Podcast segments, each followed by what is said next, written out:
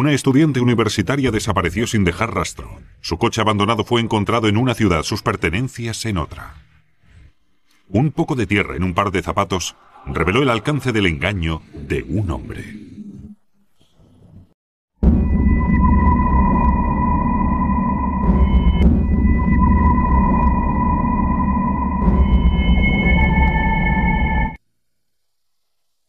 La Universidad del Estado de Michigan es la séptima en extensión en los Estados Unidos, con un campus en East Lansing que abarca más de 2.000 hectáreas. Dado que el número de alumnos supera los 45.000, a menudo se llama a la policía para que investigue cuando uno de ellos deja de dar señales de vida. De vez en cuando nos llegan denuncias de personas desaparecidas y la mayoría de las veces son falsas alarmas. Alguien se fuga, bueno, con otra persona o el novio se olvida de llamar a casa, cosas de esa naturaleza. En julio de 2000, Michelle Salerno, de 26 años, una estudiante de posgrado que estudiaba patología del habla, no acudió a un picnic familiar y no contestaba el teléfono. Y llamé a la jefatura de policía de East Landing para que revisaran el apartamento. Les pedí que fueran allí a inspeccionar y fueron hasta allí, pero ella no estaba. Michelle vivía en su apartamento junto al campus. En el apartamento no vimos signos de que se hubiera producido un crimen violento ni nada. Tenía el aspecto de un apartamento de estudiante universitaria. Pero sí encontraron dos cosas sospechosas. En torno al pomo de la puerta había evidencias que sugerían que habían forzado la cerradura. En la sala de estar del apartamento había un sofá de tamaño normal y los tres cojines del asiento de aquel sofá habían desaparecido. Y el vehículo de Michelle, un coche familiar de color burdeos, no estaba en la plaza de parking del apartamento. Hubo seis o siete agencias representantes de la ley involucradas, la mayoría de las cuales no tenían jurisdicción en el caso, pero ofrecieron personal voluntario para participar en la búsqueda. También hubo civiles, docentes y empleados de la universidad que colaboraron en la búsqueda. Hubo ciudadanos que también participaron. La policía emitió un aviso para localizar el coche de Michelle. A 160 kilómetros de distancia, la policía de Toledo, Ohio, lo encontró aparcado cerca de la terminal de autobuses. El coche tenía varias multas, lo que indicaba que llevaba allí un cierto tiempo. Nadie recordaba haber visto a Michelle Salerno dentro o cerca del coche. No lo consideramos una buena noticia porque con el coche no estaba ella y qué hacía en Toledo, Ohio, no tenía ningún sentido. Michelle Salerno estaba separada de su marido, Dennis. Cuando ella desapareció, Dennis estaba viviendo en Bowling Green, Ohio, y aseguró que hacía más de una semana que no la había visto. La última persona conocida que vio a Michelle con vida era un vecino de al lado, Jason. Este dijo que la había ayudado a repartir periódicos varios días antes. Ella había cogido recientemente una ruta de un periódico local básicamente para ganar un poco de dinero adicional. Si recuerdo correctamente, la ruta del periódico era de las 4 a las 6 de la mañana. Jason dijo que él y Michelle regresaron a sus respectivos apartamentos sobre las 6 de aquella mañana y que esa fue la última vez que la vio. Jason fue considerado sospechoso por el simple hecho de haber sido la última persona que había visto a Michelle con vida antes de su desaparición. Jason y Michelle eran de hecho amigos íntimos.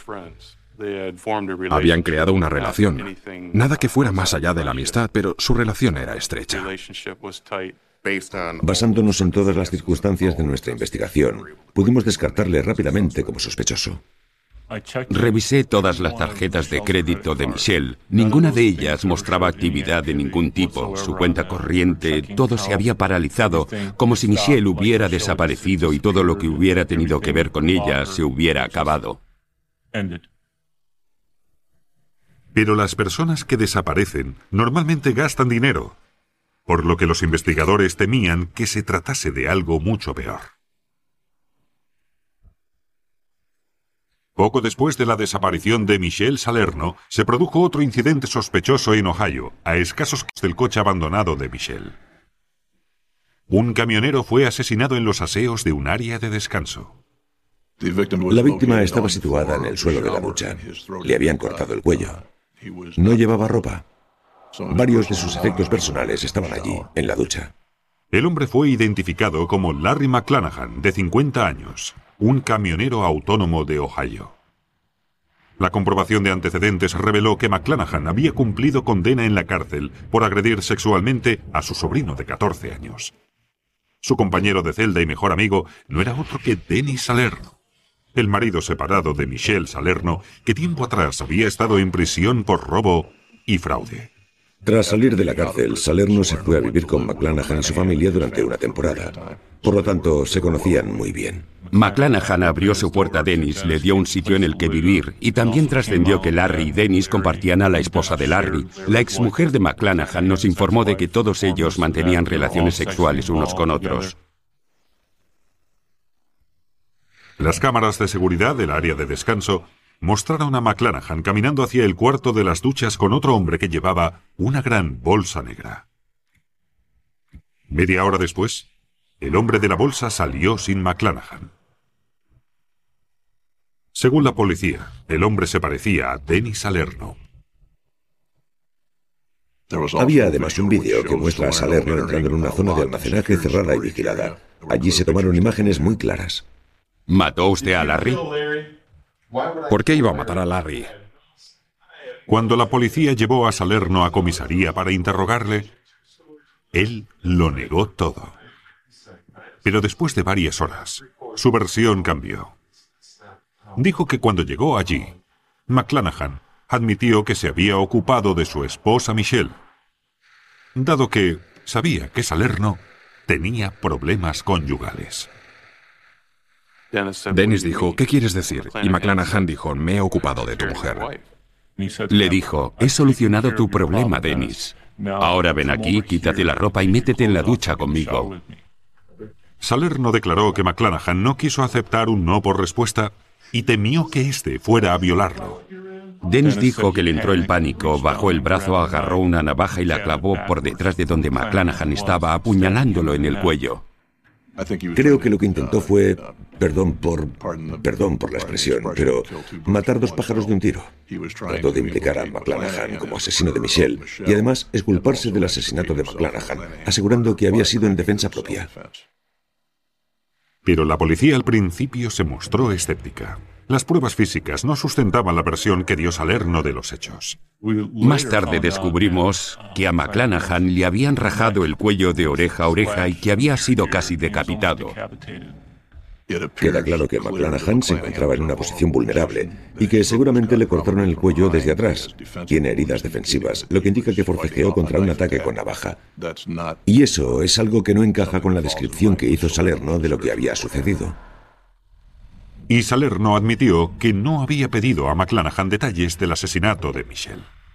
Y sin embargo, yo tenía que preguntar a Dennis, ¿y bien? ¿Le preguntaste qué hizo con ella? ¿O cómo la mató? ¿O dónde se encuentra? Dennis jamás respondió a esas preguntas. No eres estúpido, ¿sabes? ¿Por qué te estamos hablando a ti de eso? Pero si... Eres la única persona que puede llevarnos hasta Michelle. ¿Y cómo puedo hacerlo? ¿Cómo puedo hacerlo? No sé dónde está. Les he contado todo lo que sabía. Les he hablado de todos los amigos que sé que tenía o... Dennis, ¿has hecho daño a Michelle? ¿Por error, accidentalmente? No, yo... No es una respuesta muy contundente. El inspector Vincent y yo llevamos la cinta de Dennis a varios especialistas en perfiles de la Policía del Estado de Michigan y una de las cosas que surgió fue que si había asesinado a Michelle, era más que probable que la hubiera enterrado o llevado a algún lugar con el que tuvieran un vínculo.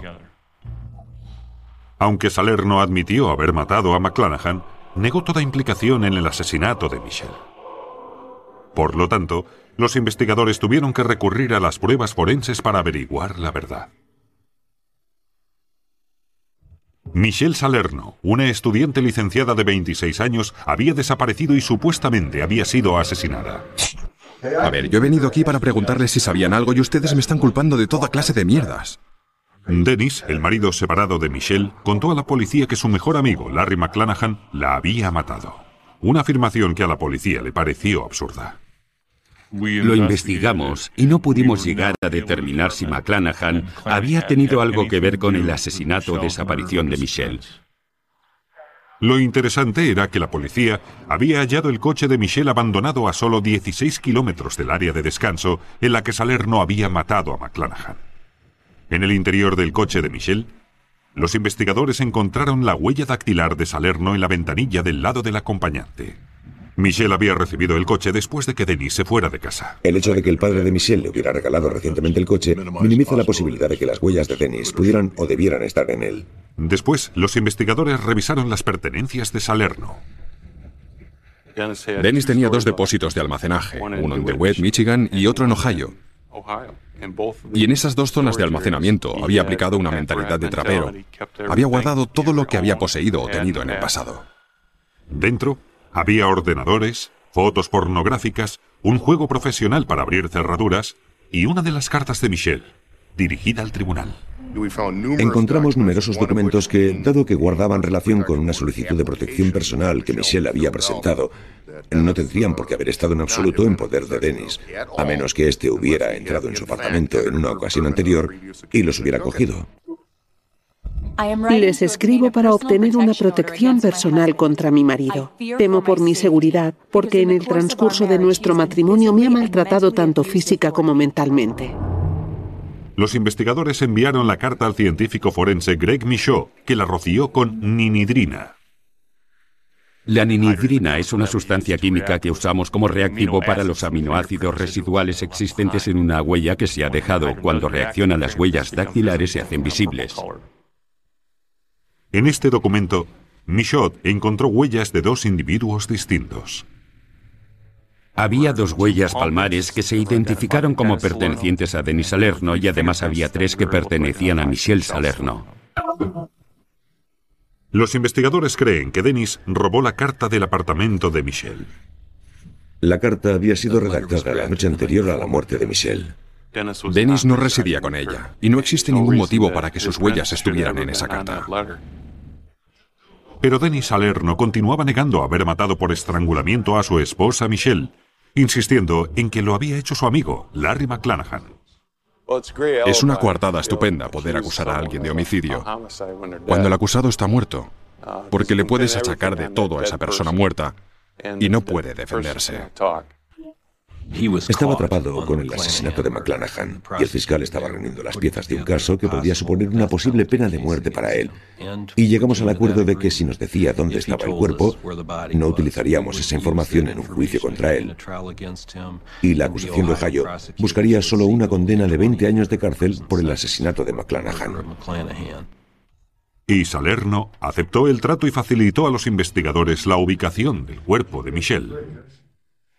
Nos contó que Larry McClanahan le había dicho que había enterrado a Michelle en la parte de arriba de un vertedero que tiene cuatro hectáreas. Era una zona muy extensa, un inmenso vertedero. Tras diversos días de búsqueda, los investigadores hallaron por fin el cuerpo de una mujer. Les hacía falta alguna referencia para llevar a cabo la identificación. Me puse en contacto con la madre de Michelle y le dije, ¿por casualidad no tendrá todavía alguno de los dientes de leche de Michelle? Ella nos dio uno o dos de los dientes de leche y como aún tenían suficiente masa de dentina adherida, consiguieron obtener una muestra conocida de su ADN. El ADN confirmó que el cuerpo pertenecía a Michelle Salerno había sido asesinada por estrangulamiento. Existía un defecto en el hueso ioides, hueso de tres partes que hay en el cuello, lo que generalmente es un buen indicador de que el mecanismo de la muerte ha sido el estrangulamiento. Cuando por fin la encontraron, sentí como si me hubieran quitado el peso del mundo de encima de los hombros. Y naturalmente, sabes que lo que has estado esperando durante tanto tiempo puede resultar devastador. Los investigadores estaban convencidos de que Denis Salerno había estado implicado en el asesinato de Michelle, sobre todo después de haber encontrado en su poder un juego de ganzúas para abrir cerraduras y un par de zapatos con lodo incrustado en su espacio de almacenamiento. Llamaban la atención porque habían sido metidos en una alfombrilla de coche enrollada. En aquel momento el inspector Quick era el encargado de las pruebas residuales y se puso en contacto con un profesor de la Universidad del Estado de Michigan al que llamábamos el Doctor Tierra. El Doctor Tierra era Tom Vogel, un profesor de ciencias geológicas. Siempre había creído que me llamaban Doctor, Doctor Piedra. Sin embargo, dijo, los resultados en realidad podrían ser perjudiciales para vuestra investigación, porque si se determina que estos son genéricos, se podría proporcionar a Denis Salerno una coartada, es decir, que quizá no hubiera estado allí. Vogel tomó muestras de los zapatos de Salerno y del cuerpo de Michelle.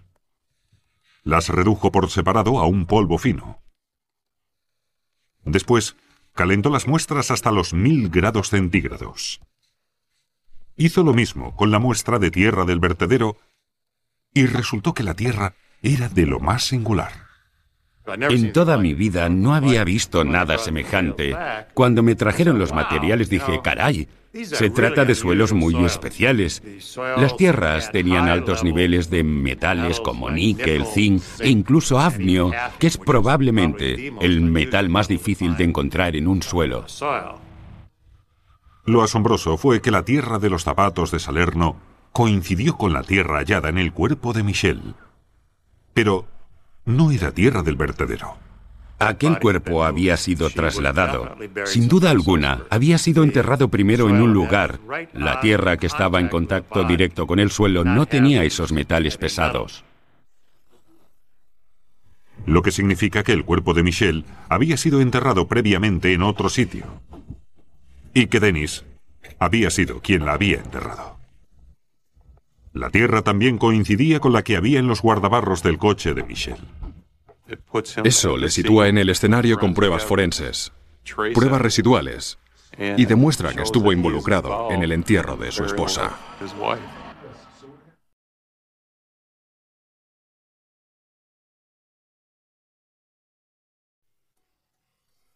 Los amigos de Michelle y Denis Salerno dicen que su relación estuvo condenada desde el principio. Se fugaron cuando hacía solo un mes que se conocían. Los padres de Michelle estaban consternados. Yo solo quería saber más cosas de Dennis porque sabíamos muy poco de él. Así que contraté a un investigador privado que sacó a la luz su pasado criminal. Lo que para mí fue más impactante que el hecho de que se casaran. Eso me preocupaba muchísimo. Cuando Michelle descubrió el pasado delictivo de su marido, pidió el divorcio. Descubrió que era homosexual. Descubrió que había estado en la cárcel. Y tuvieron varias discusiones domésticas en las que alguien salió mal parado, tanto ella como él. Aunque Dennis y Michelle vivían separados, Michelle temía por su seguridad. Las pruebas forenses indican que Dennis entró en el apartamento de Michelle mientras ella estaba trabajando, posiblemente para llevarse algunas de sus cosas, y encontró la orden de protección que ella pensaba solicitar contra él. Dennis se enfureció.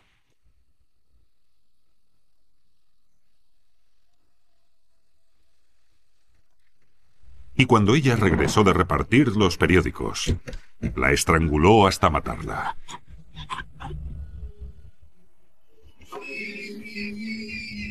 Nadie sabe cómo sacó su cuerpo del apartamento y lo introdujo en el coche, ni dónde la enterró la primera vez. Pero el barro hallado en los zapatos de Salerno coincidía con la tierra que había en el cuerpo de Michelle. Después, trasladó su cuerpo al vertedero de Ohio y abandonó el coche de Michelle dejando su huella dactilar en la ventanilla. Para cubrir sus pasos, Saler no necesitaba a alguien que cargara con el asesinato de Michelle, y escogió a su antiguo compañero de celda en la cárcel, Larry McClanahan. Lo atrajo hasta el área de descanso de camioneros y le cortó el cuello.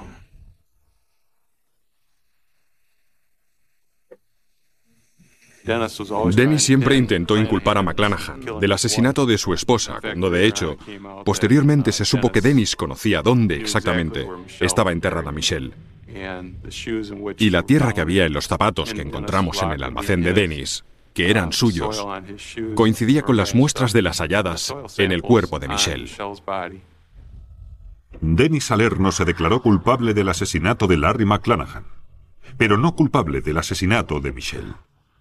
No obstante, fue condenado por los dos y sentenciado a dos cadenas perpetuas sin posibilidad de libertad condicional. No había que demostrar el móvil, solo había que demostrar la causa de la muerte y que había sido Dennis Salerno el autor. Y las pruebas, consideradas en su conjunto, eran abrumadoras.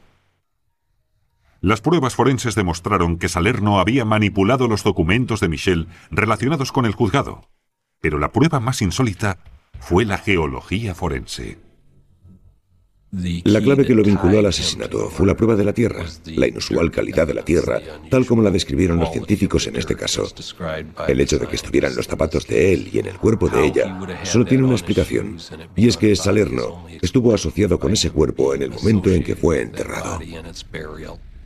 Si las muestras de tierra no habríamos conseguido señalar a Dennis como el responsable de ese crimen, pero solo con esas muestras de tierra, él no podía refutar nada, porque se trataba de sus zapatos y esa muestra de tierra era la parte más sólida de nuestro caso. Cuando supe que iban a imponerle la cadena perpetua sin libertad condicional, pensé, gracias a Dios,